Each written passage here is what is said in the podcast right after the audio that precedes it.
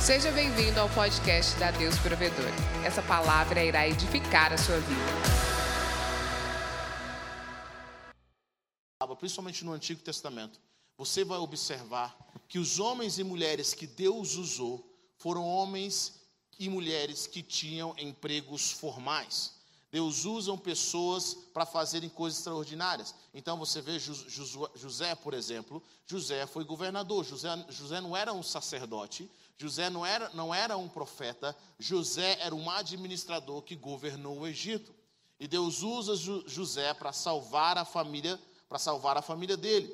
Deus começa a trazer transformações extraordinárias. Então nós temos que entender isso, que Deus, no decorrer do Antigo Testamento, nos mostra que pessoas com trabalhos que nós dizemos comum, comuns, foram pessoas usadas por Deus. Os homens que nós admiramos na Bíblia, como Davi, por exemplo, ele era um político. Ele era um rei, era um, um cara que era político. Nós vemos homens e mulheres com serviços comuns que Deus utilizou para a sua glória. E nós precisamos entender que Jesus, ele é Senhor não apenas do céu, mas Jesus, ele é Senhor da terra. Ou seja, aquilo que nós fazemos na terra também vai glorificar o nome dele. E aquilo que nós fazemos com o propósito eterno vai glorificar o nome dele. Então o crente precisa aprender a ter a sua cabeça no céu mas os seus pés na terra. Amém? Então, isso que nós começamos a ver, Deus valoriza as coisas físicas. O Antigo Testamento nos aponta para algo poderoso. O Antigo Testamento nos aponta para a manifestação da soberania de Deus e como Deus administra a terra. Como Deus nos chama para tomar posse da terra. Deus valoriza cada pedaço desse mundo, Ele valoriza cada pedaço da terra. Por quê? Porque foi Deus que criou a terra, não foi o diabo. E Deus não vai abrir mão da terra, porque simplesmente o homem acha que Deus não gosta da terra. Não, Deus não gosta do pecado que foi colocado sobre a terra. Quando Ele nos criou, Ele nos criou para sermos frutíferos sobre a terra. É o coração de Deus. E eu tenho observado que muitos crentes, eles ouve uma palavra dentro da igreja e eles não conseguem aplicar essa palavra para o seu dia a dia. É como se nós tivéssemos uma vida dupla. A única coisa que nós sabemos aplicar no nosso trabalho é, cara, ser honesto, não mentir, não roubar, não dar mau testemunho, é o que eu aprendi no, na questão do meu serviço. E muitas pessoas chegam para mim e falam, Heber, eu, eu sei que Deus tem um chamado para a minha vida, mas eu me formei em direito. Será que eu estou fora do propósito? Eu estou fora do propósito em abrir uma empresa? Eu estou fora do propósito em, em me tornar um juiz ou me tornar um médico? Eu digo, não, pelo contrário, você está no propósito. Porque o Senhor quer te usar exatamente nessa área. Algumas pessoas chegam para mim e falam assim: eu quero fechar tudo, eu quero deixar tudo que eu tenho e quero investir no reino de Deus. Eu falo assim: mas você já não está investindo no reino de Deus? Você já não está fazendo algo para o reino de Deus? Você já não está fazendo algo no reino de Deus? Todos nós somos chamados para sermos ministros de Deus em tempo integral. Todos nós somos chamados. E quando você vê o seu serviço, quando você faz o seu trabalho, quando você planeja para a modificação das coisas ao seu redor, você precisa ter o olhar na eternidade. Você precisa ter o olhar na eternidade. Então hoje eu quero trabalhar alguns propósitos, porque eu vejo muitos cristãos que sabem orar em línguas, mas não sabem conversar com o gerente de banco. Eles sabem ter revelações, mas não sabem conversar com a sua esposa, não sabem conversar com o seu esposo. E quando eles não têm explicação para aquilo que está acontecendo pela falta de sabedoria, eles simplesmente querem culpar o diabo. É o diabo. É a coisa mais fácil para o crente falar, é retaliação espiritual é o diabo. E é o diabo. O diabo fala, cara, não vai nessa falta de sabedoria, não tem nada a ver com isso. Em Josué capítulo 1, versículo 6, 10, primeiro passo que eu quero deixar com você é sobre, para nós vivemos uma vida, nosso propósito de alegria e paz, nós precisamos gastar tempo com a palavra de Deus. Josué capítulo 1, versículo 6, 10, Deus diz para Josué, seja forte e corajoso, porque você conduzirá esse povo para herdar a terra que prometi sob juramento aos seus antepassados. Somente seja forte e muito corajoso, tenha o cuidado de obedecer a toda a lei que o meu, que o, que o meu servo Moisés lhe ordenou. Não se desvie dela nem para a direita, nem para a esquerda, para que você seja bem-sucedido por onde andar, por onde quer que andar. Olha que ele diz mais uma vez, versículo 8: Não deixe de falar as palavras desse livro da lei e de meditar nelas de dia e de noite, para que você cumpra fielmente tudo o que nele está escrito. Só então os seus caminhos prosperarão e serão bem-sucedidos. Só então os seus caminhos prosperarão e serão bem-sucedidos. Nós cristãos precisamos aprender a gastar tempo com a palavra de Deus. Nós precisamos aprender a gastar tempo, ler a Bíblia continuamente. O crente tem que ler a Bíblia pelo menos uma vez ao ano. Heber, mas eu não entendo, você não vai entender de primeira. Já tem mais de 30 vezes que eu li a palavra de Deus. E eu vou dizer para você, eu não entendi as duas, três primeiras vezes que eu, que eu comecei a ler. Não tem como você ler, entender a Bíblia de cara. Eu não estou falando para você estudar a Bíblia uma vez por ano apenas. Eu estou dizendo para você ler, pelo menos ler, para você entender o que está na palavra de Deus. E Deus fala para Josué: Josué não tinha toda a Bíblia que nós temos hoje, ele tinha apenas a Torá, que são os cinco primeiros livros da Bíblia. E Deus fala para Josué o seguinte: Olha, eu quero que você tome cuidado com uma coisa. Tem algumas coisas que eu quero que você faça. Primeiro, seja forte e corajoso. Seja forte. Porque o que você vai enfrentar nos próximos anos da sua vida, você precisa ser forte, você precisa ser corajoso.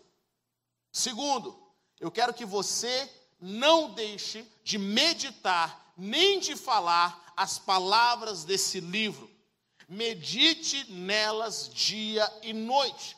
Medite nessas palavras, guarde essas palavras no seu coração, para que você cumpra fielmente. O que, que Deus está dizendo para Josué aqui? Deus está dizendo para Josué o seguinte: olha, Josué, só através da meditação e do estudo da minha palavra, eu vou conseguir trazer para você a minha visão que traz vitória. Muitos irmãos, eles têm, eles querem que Deus, eles ficam felizes quando Deus muda um pensamento. Querido, Deus mudar um pensamento na sua vida é importante sim, mas é como se Deus estivesse mudando um talher em cima da mesa. Deus não quer mudar um pensamento ou outro das nossas vidas, Deus quer mudar a mesa inteira, Deus quer mudar o nosso sistema de crenças. Vocês estão comigo ou não? Amém? E isso só é possível de forma mais efetiva através da leitura e da meditação na palavra de Deus. Querido, não adianta, deixa eu falar algo para você. Não adianta você ouvir milhões de pregações, de pregadores. Não adianta, não resolve. Pregadores, aquilo que nós pregamos pode ser bênção na sua vida, mas não vai modificar a sua mente. Você precisa gastar tempo lendo e ouvindo, meditando a palavra de Deus. Porque uma hora de pregação ou duas horas, ainda que você ouça todos os dias uma hora, não vai ser suficiente para te dar o panorama de modificação que você precisa. Então o Senhor está dizendo o seguinte: para você experimentar a boa, perfeita e agradável vontade de Deus, é necessário que você medite na minha palavra para que você entenda os meus princípios, você entenda como eu penso. E aí Deus diz para Josué: só então os seus caminhos prosperarão. Só então os seus caminhos prosperarão. Nós temos diferentes caminhos. Existe um caminho emocional, existe o um caminho financeiro, existe o caminho é, é, da nossa saúde, existem diferentes caminhos na nossa vida, o caminho espiritual. Se você quer que esses caminhos na sua vida prosperem, as áreas da sua vida que não estão prosperando, elas vão começar a prosperar quando você começar a ter a cosmovisão bíblica, quando você parar de ter a sua própria visão sobre as coisas e começar a mergulhar na palavra de Deus de tal forma até que a visão de Deus seja a sua visão. Até que o sistema de crença de Deus seja o seu sistema de crença. Amém? Então nós começamos a ver a resposta de Deus. O Antigo Testamento nos foca nas coisas da terra, na administração da terra. Nós vemos que Deus Nos cinco primeiros livros da Bíblia, Deus está formando uma nação, Ele não está formando uma religião. E nós vemos que no Novo Testamento, Deus nos dá ordem e nos dá palavras através para a eternidade. O foco do antigo é diferente do foco do novo, apesar dos dois apontarem para Jesus. Se nós queremos ter uma nação transformada, se nós queremos ver o nosso dia a dia transformado, nós precisamos gastar tempo com a palavra de Deus. Sabe, eu gosto de ler bastante. E, e nos livros, hoje talvez mais famosos, livros que, que realmente são livros muito bons, eu observo que os autores, o que eles mais utilizam são princípios da palavra de Deus. E os princípios da palavra de Deus funcionam independente se você é cristão ou não. É como a lei da gravidade. Você não precisa ser crente para funcionar ou deixar de funcionar. Olha, se você é crente, funciona. Se você não é crente, não funciona. A palavra do Senhor, ela tem princípios e esses princípios funcionam. E sabe o que eu observo? Eu observo pessoas que não são cristãs obedecendo a esses princípios e prosperando em diferentes áreas. Queridos, tem muita gente que não é cristã e é muito feliz no casamento. E tem gente que é cristão e está se dando mal. Tem gente que não é cristã vamos dizer assim, com, não vai à igreja e se dá bem nas finanças, sem roubar, sem mentir, sem enganar, simplesmente seguindo os princípios da palavra. E tem gente que é cristão, que está orando, amarrando o diabo, queimando Satanás, o espírito do gafanhoto, mas não consegue ter vitória financeira. Por quê? Porque não somos nós que quebramos a lei, são as, as leis de Deus que nos quebram. Nós simplesmente perdemos algo quando nós deixamos de meditar e mover a nossa vida de acordo com aquilo que Deus preparou para nós. Essas leis são imutáveis. Os princípios no reino de Deus são imutáveis. O que você está construindo vai depender de você. Jesus mostra algo muito interessante. Ele, ele, ele explica, ele fala o seguinte: ele fica maravilhado, porque um dos grandes milagres, alguns dos maiores milagres que Jesus realiza no Novo Testamento, veio de pessoas que não eram judias, pessoas que não conheciam a lei de Deus. Porque de alguma forma eles entenderam os princípios. E nós cristãos, às vezes, nós não queremos obedecer, nós justificamos porque nós estamos debaixo da graça, estamos debaixo da bênção, estamos debaixo do Senhor, e aí nós falamos, não, o Senhor está comigo, qualquer coisa, Deus vai, eu estou debaixo da graça. E nós estamos realmente, essa graça que está gerando na nossa vida desgraça, porque nós não estamos obedecendo aquilo que o Senhor nos manda obedecer. Eu vejo ímpios, não ímpios, eu vejo pessoas não cristãs não obedecendo e se dando muito bem. E Deus fala para Josué: gasta seu tempo, medite nessa lei dia e noite.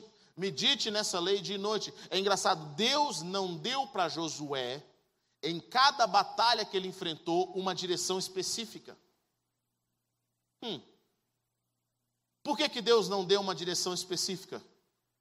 Porque Deus já estava dando toda a direção, como um todo, à mesa, à medida que ele meditava na palavra. O sistema de crença de Josué tinha sido modificado através do estudo da palavra. E como o sistema de crença dele havia modificado, Deus não precisava falar com ele em cada espaço da vida dele, em cada batalha que ele travava. Por quê? Porque o sistema de crença dele já pensava como Deus. e aí nós ficamos, porque não estudamos a palavra, atrás de uma profecia, atrás de uma oração forte atrás de um livro novo específico para essa área, nós não meditamos e aplicamos a palavra, nós ficamos perdidos. Qual que vai ser o próximo passo na minha vida? E o Senhor fala assim: estuda isso daqui, ó. Pega o livro completo, estuda, medita, gasta seu tempo. Nós, estávamos, nós vimos algo bem interessante esses dias na internet, contando, eles fizeram uma pesquisa com cerca de 40 mil crentes. E descobriram que a maioria dos crentes liam a Bíblia uma vez por semana. E eles foram até generosos, porque esse uma vez por semana é a vez em que o pastor manda abrir a Bíblia quando você está no culto. Para mim não conta. Mas sabe o que eles descobriram? Que os crentes que gastam tempo com a palavra de Deus, até três vezes por semana, não muda quase nada na vida deles. Mas aqueles que já leem a palavra quatro vezes por semana, eles compartilham a fé mais, 200% a mais, o nível de depressão cai drasticamente, pessoas são restauradas, eles têm mais confiança, eles sabem planejar o futuro e a vida deles começa a entrar em ordem mais do que aqueles que não leem. Porque existe sim, querido, benefícios em gastarmos tempo com a palavra de Deus, lendo, meditando, lendo, meditando. Muitos irmãos acham assim, Éber, eu não consigo estudar, querido, eu não falei estudar. Se você for estudar só o livro de Gênesis, você vai gastar três anos estudando só o livro de Gênesis, pegando todos os livros e comentários que existem. Eu falei em ler. Leia. E vai lendo.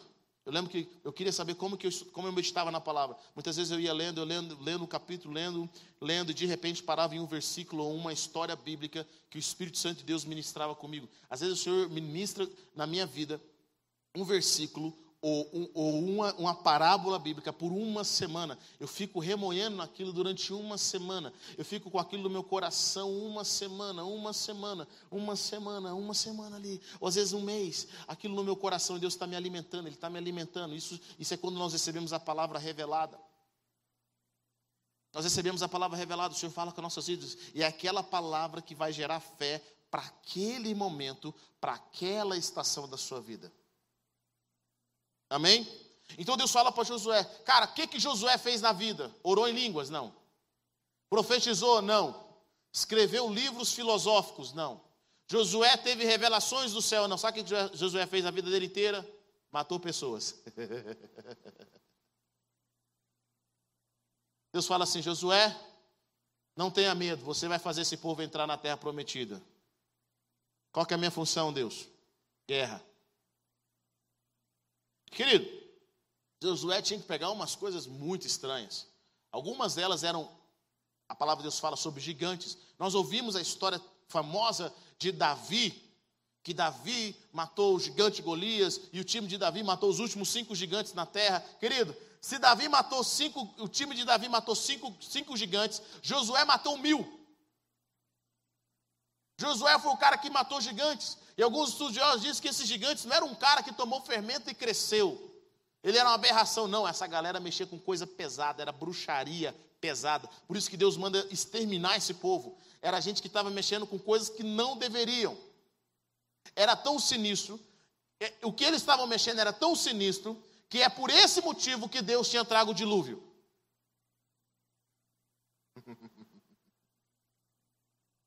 Por esse motivo Deus falou: não dá mais, vou ter que acabar com a terra. Aí volta, no, volta depois do dilúvio o povo mexendo com coisa errada. Eram gigantes mesmo, eram pessoas demoníacas, eram potestades encarnadas, eram coisas extraordinárias. José tinha que enfrentar essa galera.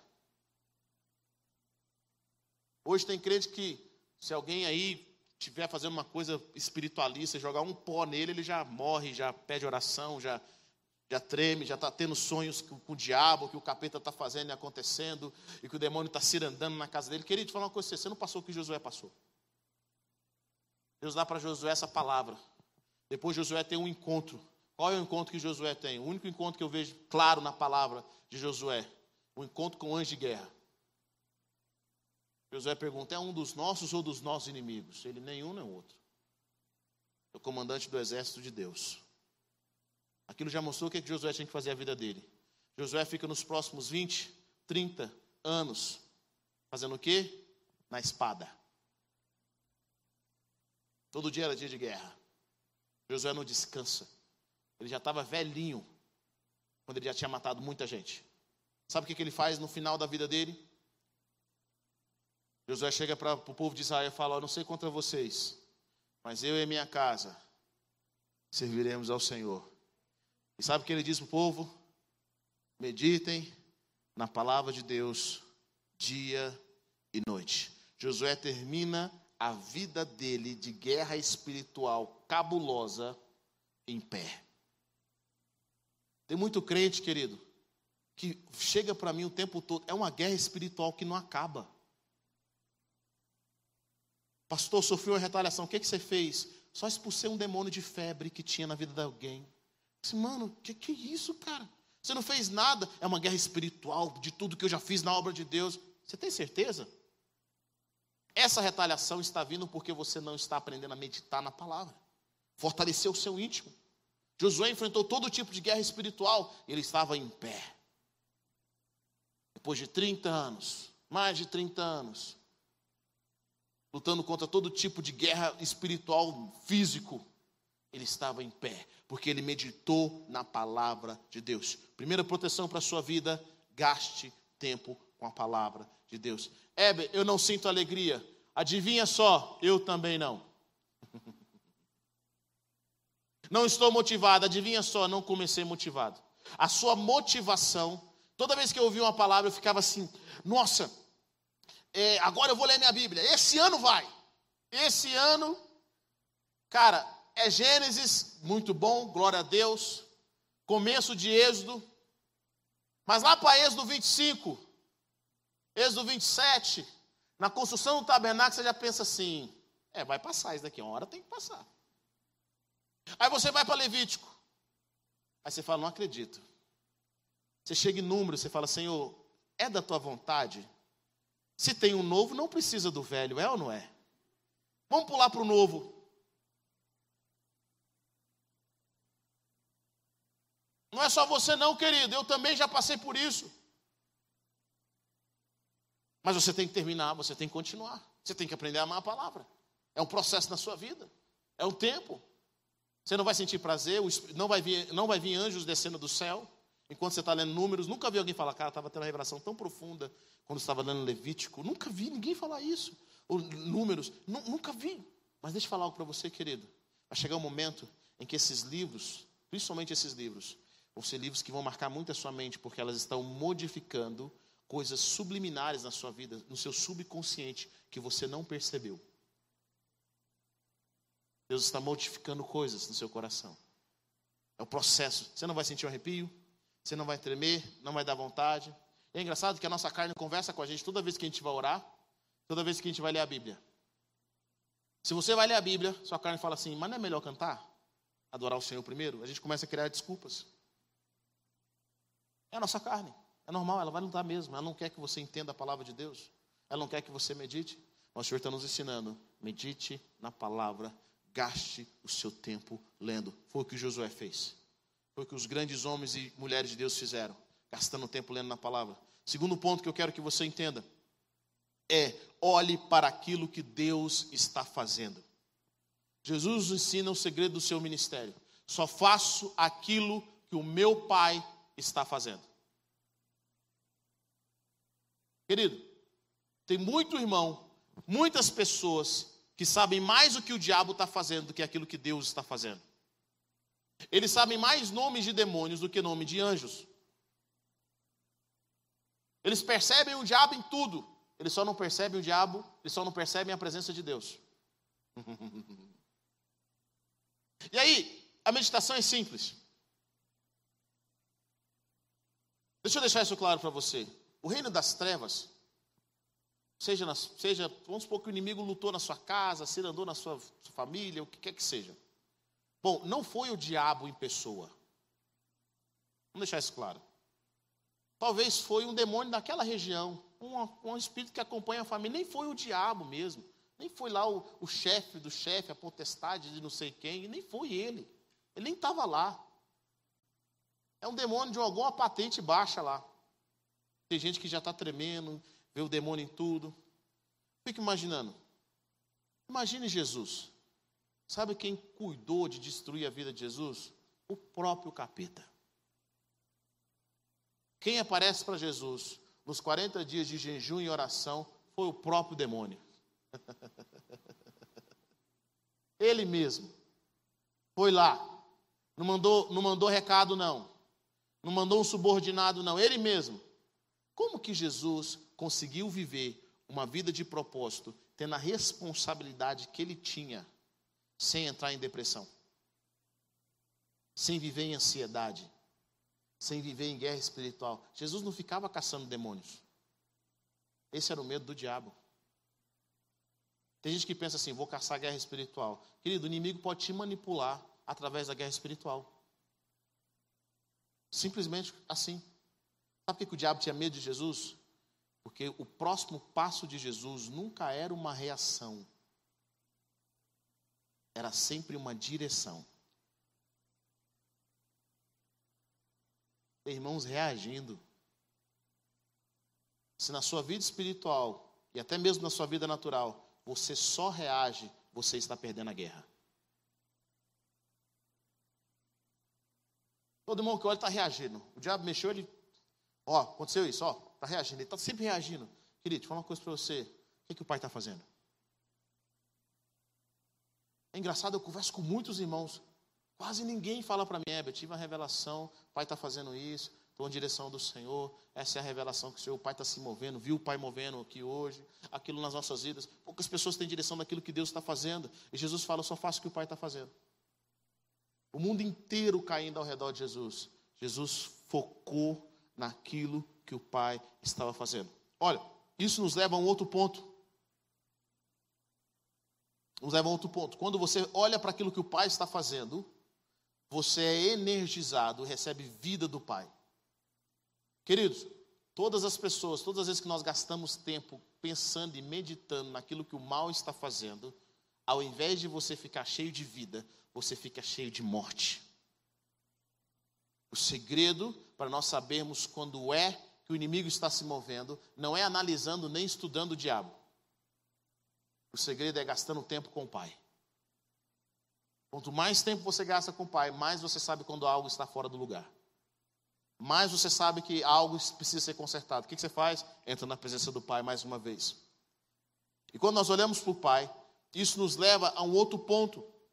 Em obediência a Deus, nós aprendemos a escolher as nossas guerras. Querido, você não foi chamado para lutar todas as guerras. Jesus não acabou com a pobreza do mundo enquanto ele esteve aqui. Jesus não acabou com a morte do mundo enquanto ele esteve aqui. Ele tinha uma guerra específica para lutar. O apóstolo Paulo fala na jornada dele e fala: Deus não me chamou para batizar. Não significa que ele não batizou alguns, mas ele diz: Deus me chamou para pregar. E o apóstolo Paulo tinha um objetivo: pregar para os gentios. Ele sabia que o ministério dele era para os não-judeus. A minha pergunta é: qual é a sua guerra? Quais são as coisas que Deus te chamou para travar? Qual é o seu propósito? O propósito de Moisés era tirar o povo da terra do Egito. E o propósito de Josué era colocar o povo do Egito, o povo que saiu do, deserto, na terra prometida. Qual é o seu propósito? Quais são as suas guerras? Sabe porque tem muitas pessoas que estão sentindo é, é, fracas emocionalmente, espiritualmente, pessoas que estão sem esperança, são pessoas que não escolheram as suas guerras. E eles estão guerreando não porque são não estão não porque estão ouvindo a Deus, eles estão guerreando porque acham que tem que guerrear isso ou aquilo outro. Escolha suas guerras. Saiba para onde Deus tem te enviado. Jesus trouxe algo poderoso. Ele sabia qual era a sua missão. Não apenas isso. Não sei se vocês perceberam, mas Jesus diz várias vezes: Eu não fui enviado para aqueles que não são as ovelhas de Israel. Ou seja, enquanto Jesus esteve aqui, Jesus pregou para judeus. Não pregou para romanos, não foi a César, não foi na Grécia, não foi na China. Jesus pregou para os judeus. Ele tinha guerra específica. Ele sabia para quem que ele tinha que ministrar. Ele sabia o que, que tinha que fazer. Quando você está guerreando guerras que não são suas, você está por conta e risco. Aprenda a selecionar suas guerras. Muitos têm gastado energia naquilo que não conseguem mudar. E é por isso que você anda cabisbaixo. É por isso que você se sente um fracassado. Por quê? Porque você está gastando energia naquilo que não está no seu controle.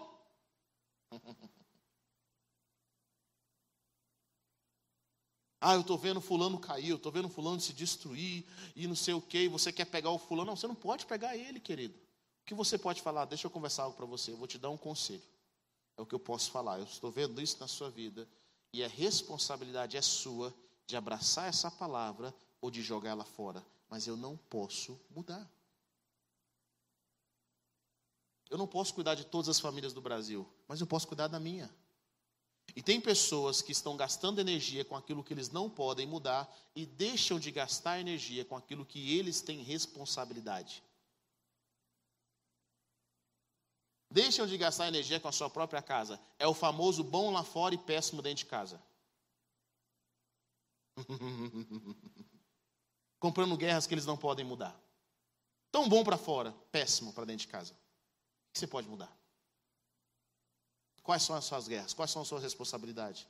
Querido, Deus não me chamou, Ele não vai me pedir responsabilidade sobre todas as igrejas em Goiânia. É, mas você não está descobrindo o que está acontecendo em algumas igrejas, o que, que alguns pastores estão fazendo, o que, que isso, o que, que aquilo. Ele falou uma coisa, não é responsabilidade minha. Eu tenho responsabilidade aqui. Lá fora eu não posso mudar, eu posso mudar aqui. Então, como é que vai ser mudado lá fora? Eu acredito que cuidando daqui, criando uma igreja de exemplo, uma igreja de santidade, uma igreja de, de, caráter, uma igreja que cresce no amor do Senhor, as pessoas de outras igrejas vão olhar para essa igreja e vão falar: é isso que nós queremos ser, então nós vamos começar a melhorar, porque aquela igreja conseguiu, então a nossa igreja vai conseguir também. Ah, eu quero mudar outras famílias. Você não pode mudar outras famílias, você não pode mudar outras casas, mas você pode criar sua família para ser um exemplo para abençoar outras famílias. Então, para de perder noite de sono por aquilo que, primeiro, não é responsabilidade sua. Número dois, você não pode mudar.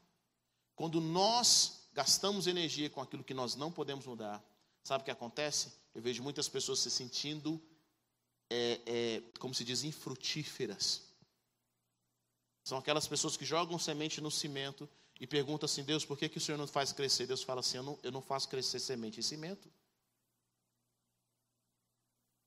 Não é a sua área. Vocês estão comigo ou não? É o tempo de você aprender a selecionar suas guerras. Tem coisa que nós fazemos que é boa, mas não é correta. É maravilhosa, mas não foi o que Deus nos mandou. O apóstolo Paulo, o sonho dele era ver os judeus transformados. Ele diz: Eu estou disposto até mesmo a me afastar de Cristo eternamente, ser condenado, desde que eu saiba que os meus compatriotas, que a minha nação vai receber Jesus como Senhor e Salvador. Olha o coração de Paulo pelos judeus. Realmente Paulo estava em obediência quando ele gastou tempo pregando para os não-judeus. Seleciona suas guerras. E a gente tem que aprender a ouvir o não de Deus. Sabe, eu estava meditando esses dias sobre Jesus era é o filho perfeito. Ele faz oração e fala assim: O pai não me nega nada. Mas tem uma coisa que o pai negou. Jesus perde ir para a cruz e ele fala: Pai, tem como afastar esse cálice aí?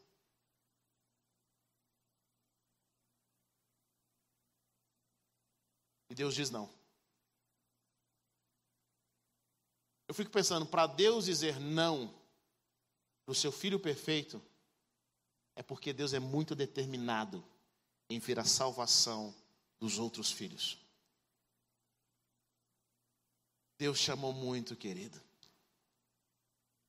Deus chamou muito. Deus, nunca negou nada para Jesus. Mas aquele dia ele falou não.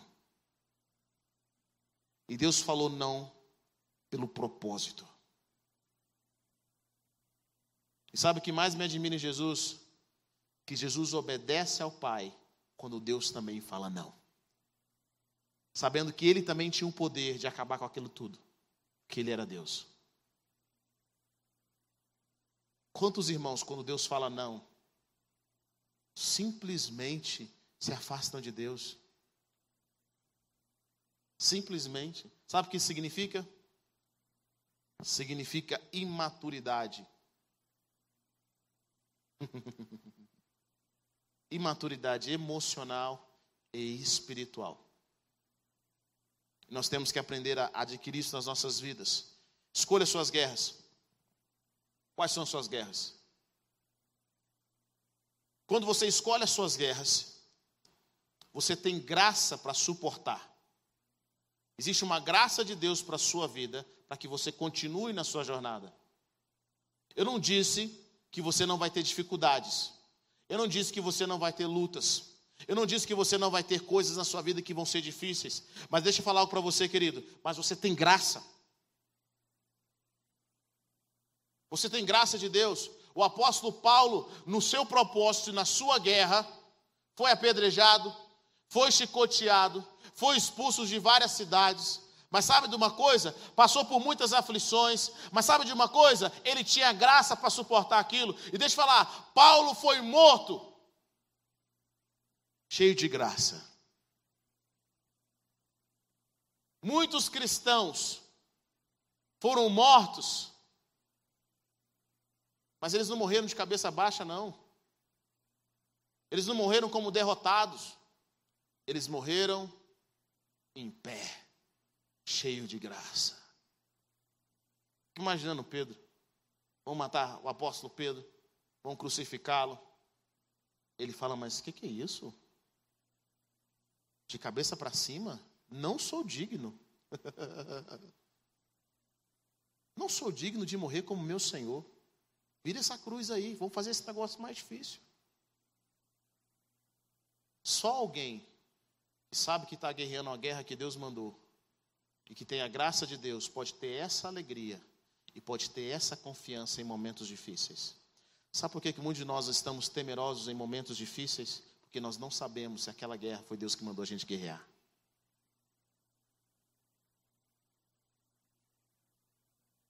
Querido, muitas pessoas, Deus tem um chamado para eles, eles falam: Não, vou abrir uma igreja. Vai lá, abre uma igreja. Sou um pregador fascinante. Deus não chamou para abrir igreja, Deus chamou você para ser um pregador. Então pregue. Vou abrir um negócio. Deus falou para você abrir um negócio. Você orou, ele confirmou? Não confirmou. Você tem certeza? Você está preparado para isso? Não, não confirmou, mas eu vou. Por quê? Porque meu vizinho abriu, Deus abençoou, eu vou abrir também. Tem certeza? Qual é a sua guerra? Jesus selecionou as suas guerras. Querido, morrer na sua guerra é bênção, é vitória.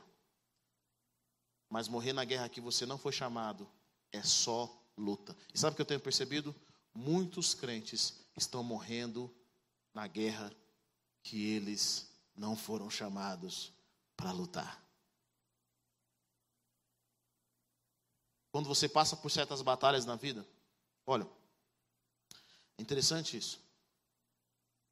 O estresse em um certo nível é bom. Eu, eu gosto da forma como Deus cria as coisas. Deus gosta de, de criar tensão entre as coisas. É a forma dele. Por exemplo, nossa, nossa atmosfera ela é composta de hidrogênio, oxigênio e nitrogênio. Qualquer um desses elementos, se tiver um por, 2 ou 3% a mais de qualquer um deles, explode tudo, não tem vida. Eu fico pensando, por que, que Deus coloca esses três elementos na nossa, na nossa atmosfera que estão em tensão o tempo todo?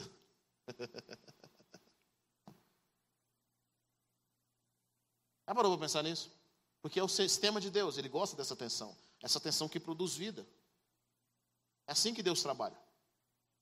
E o estresse, um nível bom, é um nível que te faz crescer. Você precisa a passar pelo estresse. Bom, quando alguém vai treinar em uma academia, eu falo que eu tenho experiência nesse assunto. Você vai treinar, o treinador pega você e coloca pesos. Primeira coisa que ele faz, às vezes um bom treinador vai pegar um peso muito forte, aquilo que você já não carrega, e faz você segurar. O que, que ele está fazendo aquilo? Para estressar o seu músculo. Se ele coloca 40 quilos, por exemplo, 50 quilos, não sei, quanto que você dá conta? Depois que você deu três subidas e descidas, você já não tem força para nada. Ele pode diminuir a carga, que você vai sentir a mesma dor. Porque agora o seu músculo já está estressado. E eles fazem isso de propósito. Por que, que eles fazem isso de propósito? Porque o estresse do seu músculo, aquela dor que você sente, é importante para que o seu músculo cresça, para que consuma energia. Mas ele não cresce na hora, ele cresce depois de 48 horas, no processo de recuperação. Então, que quando você vê um cara fortão, você vai olhar assim: ah, esse músculo dele foi bastante estressado.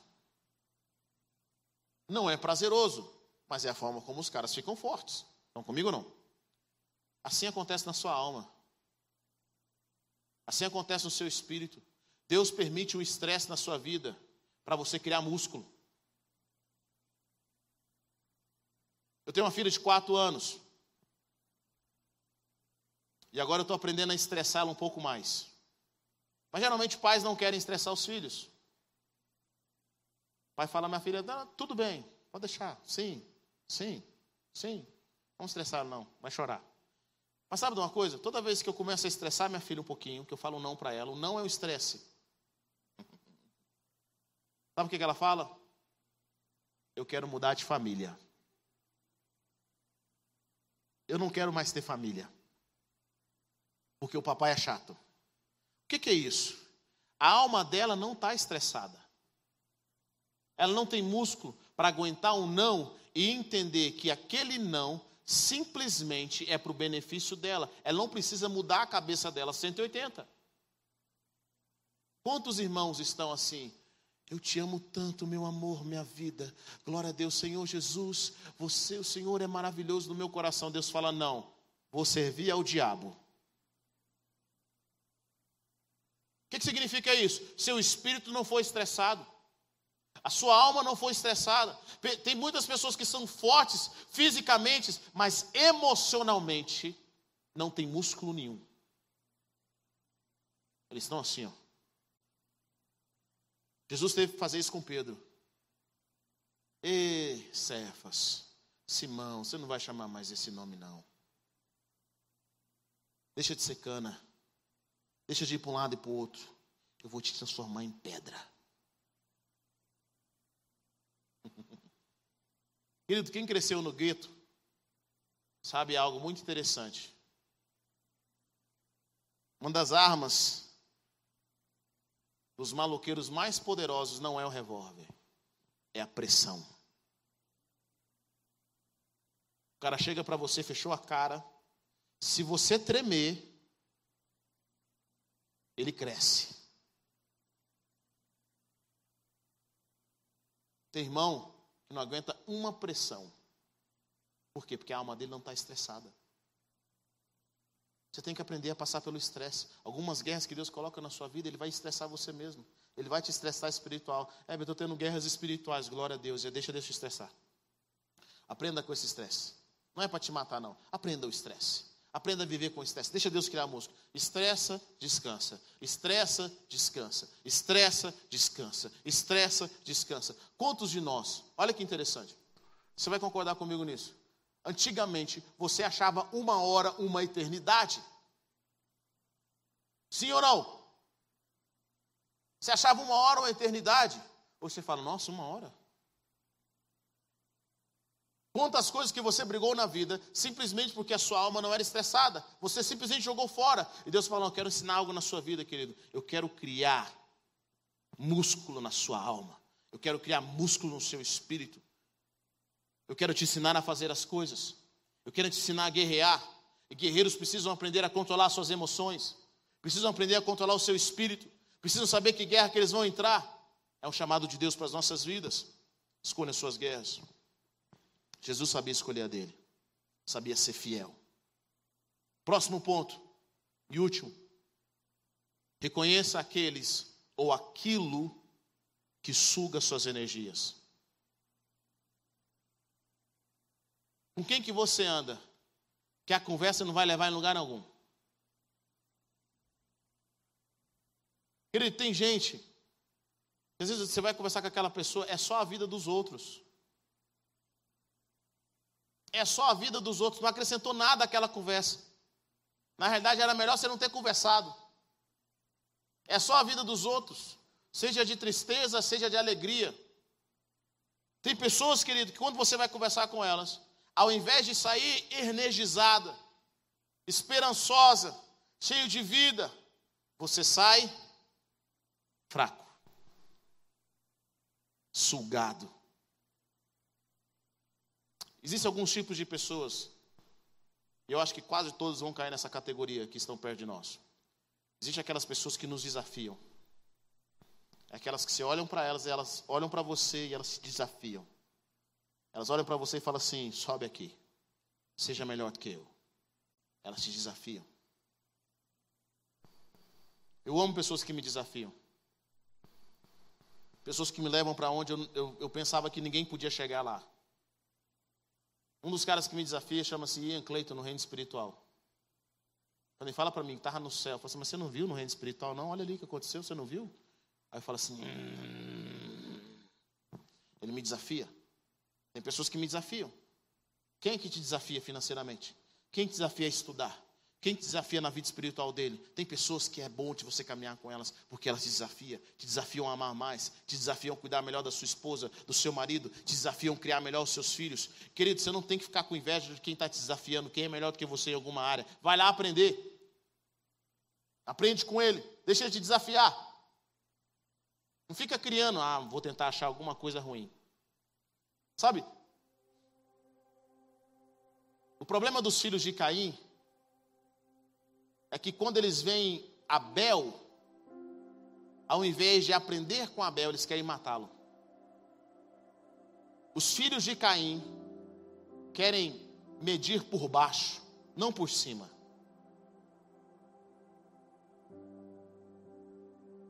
É o cara que fala, fulano está vendo santidade? Duvido. Eu vou descobrir uma coisa que vai mostrar para todo mundo que ele é um pecador como eu. Deus está prosperando ele? Duvido. Está roubando. São os filhos de Caim. Eles veem algo e ao invés de querer aprender, fala, cara, o que, que você faz? Como é que eu posso ser desafiado por você? Eles criam desculpas, eles buscam defeitos. Se eles não acham, eles matam. Talvez não fisicamente, mas eles matam falando mal. Eles matam a reputação.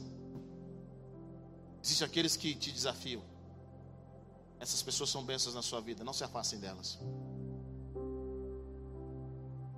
Existem aqueles que te celebram. E quando você está perto dele, de alguma forma, o seu melhor sempre vem à tona. Conhece alguém assim? Eles olham para você e descrevem características da sua vida, não é puxando o seu saco, não. Descrevem coisas na sua vida que você, nem você tinha pensado. Eles te celebram. Essas pessoas são bênçãos. Eles celebram aquilo que Deus faz na sua vida, eles celebram o seu dom. Eles querem ver o melhor, eles tiram o melhor de você. Eles celebram. Existem aqueles que não mudam nada.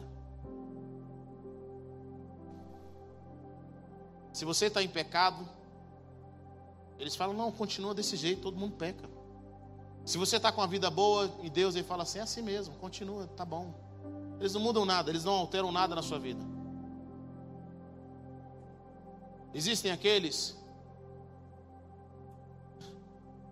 quando você está perto deles, você se sente mal, eles sugam sua energia. São aquelas pessoas que nada do que você fala resolve. Eles não aceitam as suas palavras. Eles não são edificados pela sua vida. Eles não te celebram eles sempre buscam uma coisa para te deixar um pouquinho mais para baixo. Existem aqueles que você não serve para nada, eles te ignoram. Vou falar algo para você.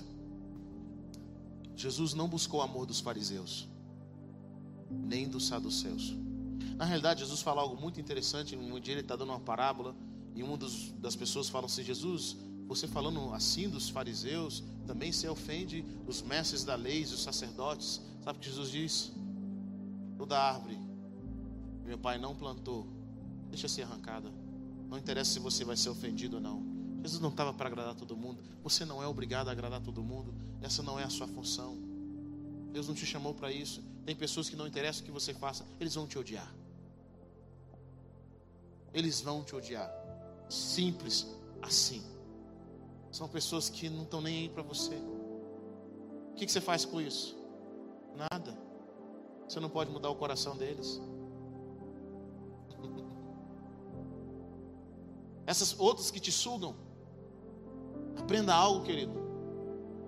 Aprenda a ir até certo ponto com elas. Tem alguém que tem sempre uma notícia ruim. Tem sempre algo que tira o chamado de Deus para a sua vida, está sempre buscando um defeito. E eles vão falar assim: olha, é uma crítica construtiva. Não é crítica construtiva, que eles nunca construíram nada.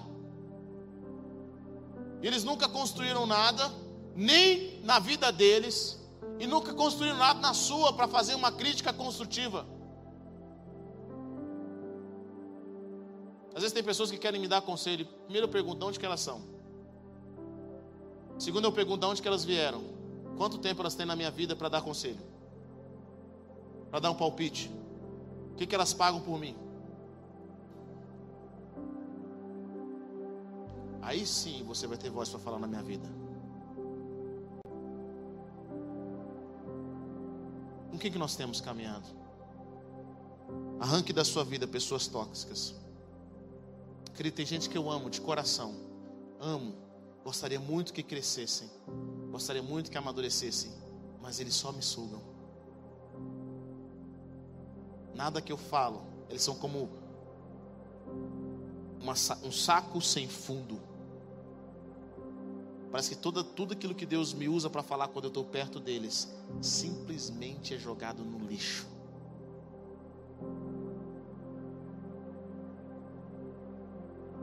Falar algo para você.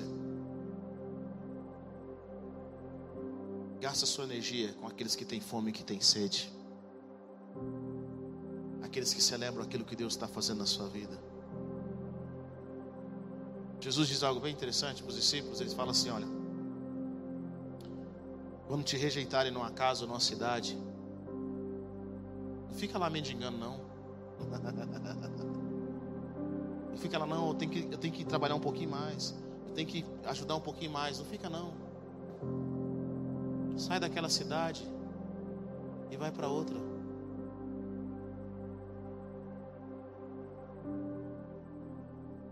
Aprenda a lutar suas guerras. Sei que muitos de vocês não foram chamados para falar em público, mas muitos foram chamados para ajudar, então ajude. Talvez você foi chamado para aconselhar, então aconselhe. Aconselhe com excelência. Faça o que Deus chamou você para fazer. Mas faça o melhor. Faça constantemente. Crie músculos. Você vai ser estressado, tá? Você vai ser desafiado. Mas glória a Deus. Coisa linda é ver um crente musculoso. É ver um crente musculoso emocionalmente. É ver um crente musculoso espiritualmente. Tem irmãos que se olham para ele e vê os músculos espirituais, vê a força que ele carrega, vê a estabilidade que ele tem. Ele é firmado na rocha. Quantos aqui querem ser firmados na rocha? Diga amém. Quantos aqui querem entrar na academia de Jesus? Diga glória a Deus. Coloque-se em pé nessa noite, eu quero orar com você.